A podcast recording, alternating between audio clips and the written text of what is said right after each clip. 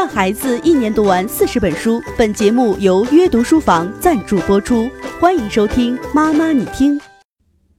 前两天我收到一位妈妈的留言，说她的女儿今年上初中一年级，在这个节点上发生了很多的变化，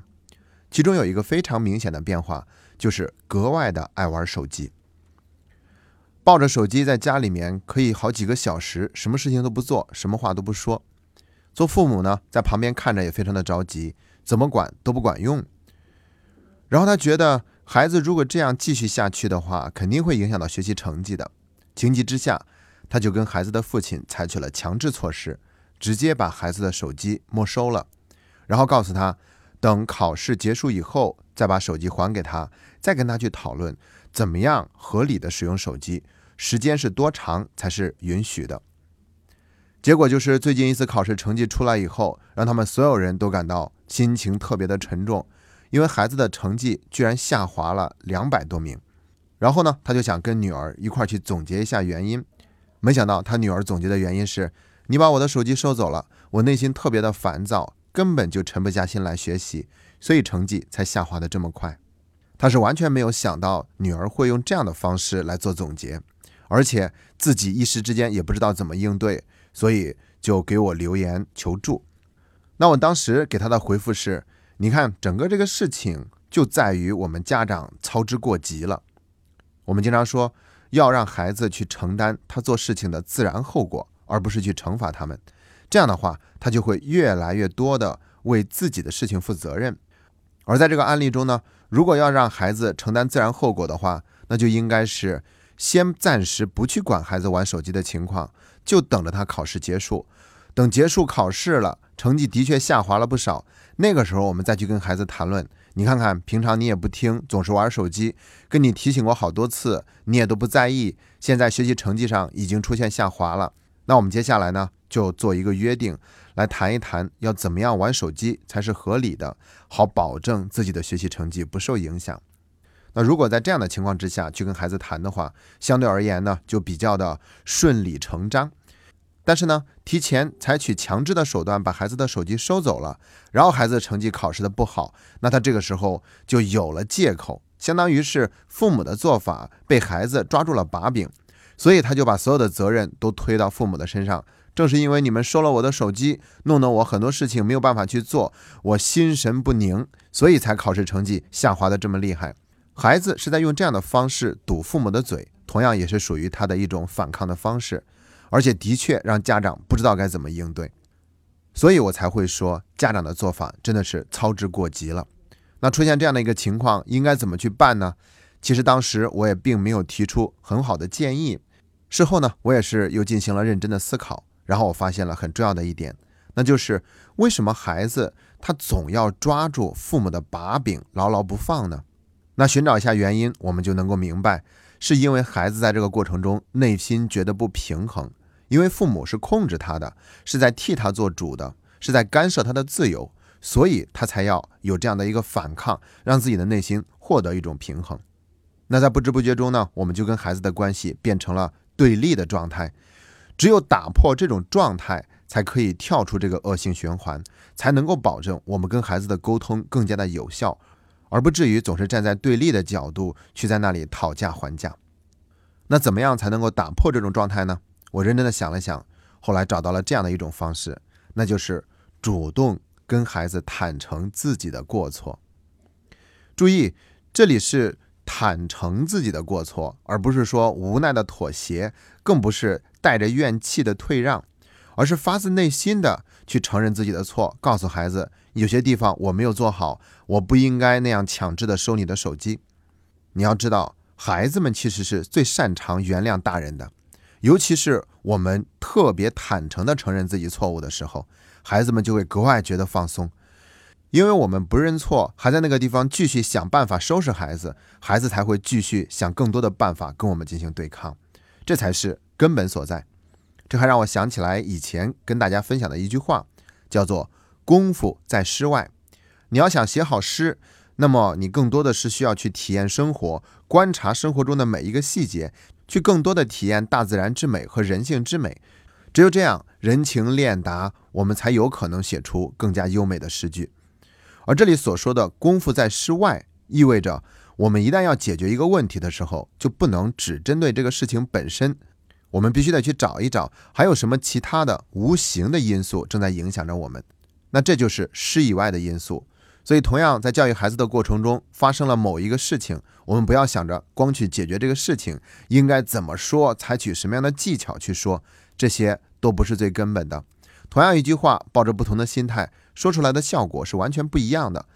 那我们必须得去调整好自己的心态，它就是一个无形的因素，但它就相当于是在室以外的功夫，把这一部分功夫做好了，我们才真的有可能发生一个大的转变。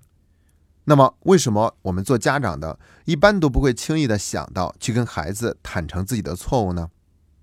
原因很简单，那就是我们对自己有很多的苛刻的要求。正因为有这么多的要求在那里，所以就逼迫着我们自己去做了更多，同时也不敢承认自己做的不好，这样就会陷入一个恶性的循环。正好我在周末的时候呢，看了一篇文章。这篇文章呢，它讲的就是有一个小孩子介绍他妈妈的时候说，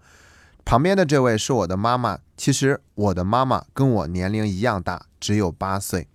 因为她做妈妈也只不过才做了八年的时间，她有的时候也会乱发脾气，也会做的不好。我有时候也会做的不好，但是我们都不会去怪罪对方，我们会承认自己的错误，然后一起相互支持，共同成长。这个小男孩的一番话也是说的他妈妈热泪盈眶，所以我今天想说的就是，作为父母，我们也要原谅自己犯下的过错，这样我们才有可能真诚的承认自己的过错。而一旦我们做到了这一点，跟孩子之间的关系就不会再是对立的了，而变成了一个相互扶持、共同进步的状态。那上面这一段话也是我最想给爸爸妈妈们说的一段话。因为我们拥有为人父母的这个角色，时间其实是跟孩子的年龄一样长的。而在此之前呢，我们也有很多的角色，其中可能有一个就是还没有长大的孩子。我们在自己的父母面前永远都是一个孩子的样子。而现在我们也为人父母了，那我们要学会去更好的做好这种角色，而不是说不断的去苛责自己。一旦我们会苛责自己，同样我们也会去苛责孩子。那我们能够原谅自己，承认自己的错，我们也就能够更加坦诚的去接纳孩子所犯的错误。所以，我觉得这真的是一句非常温暖的话，请每一个妈妈都记得，你做妈妈的这个角色的时间其实是跟孩子的年龄一样长的，他们都没有太久。哪怕我们的人生阅历已经非常的丰富，但是为人父母的这个角色时间就只有这么多。我们要允许自己有的时候是会犯错的。然后去坦诚自己的错误就好。那顺着这个话题，我还会想到一个问题，就是为什么今天做父母的对孩子会有那么多的期待呢？那是因为我们现在的生活条件变得更好了嘛，温饱都已经解决了，所以在生活上会有更多的追求。其中一项就是可以花更多的精力和财力在孩子的身上，去关注孩子的教育。那我最近还刚刚看到一组数据，说二零一七年我们中国外出留学的孩子人数是七十万，然后二零一八年估计这个数字会超过八十万。那这个数字也基本上反映出来了，现在有越来越多的家长愿意在孩子的教育上进行更大的投资，愿意支持自己的孩子走出国门，去接受更加丰富的教育。那么伴随着给孩子提供教育越来越好的条件。父母内心的期望也跟着慢慢增多了，再加上现在的生活节奏这么快，各种变化层出不穷。比如一个抖音 APP，才不到几年的时间就已经火遍全中国。以前我们可能更多担心的是孩子拿着手机玩游戏，但是现在他仅仅去看这些小视频都能够看上一个小时的时间。所以呢，仅仅用我们小的时候从父母那里学来的教育方式去教育自己的孩子，已经是远远不够的了。这就要求我们必须得学习。以前呢，我们也经常会听到这样一句话，就是没有经过任何的学习就去做了父母，想一想都是一件很恐怖的事情。那我知道这句话的确是有很大的冲击力和影响力，但其实它本身的逻辑就是不对的，因为天赋人权嘛，每一个人都有去生育下一代的这个权利，哪怕我们在教育儿女这方面并没有丰富的经验，我们还是有资格来生下他的。其实以前我也曾经拿这样的一句话去提醒家长们，我们去开车还要提前考一个驾照来获取开车的资格，而我们家里面增添了一个小的生命，我们有通过学习让自己去拥有做好父母的资格吗？现在回想起来，我就能够意识到，在这句话里面，它其实是暗含着指责的，它在增加父母的焦虑。而我们现在的社会什么都缺，唯一不缺的就是焦虑，所以我们不能再用这样的一句话去威胁家长，逼迫家长去学习。因为学习它是一个本来就可以自然而然发生的事情。《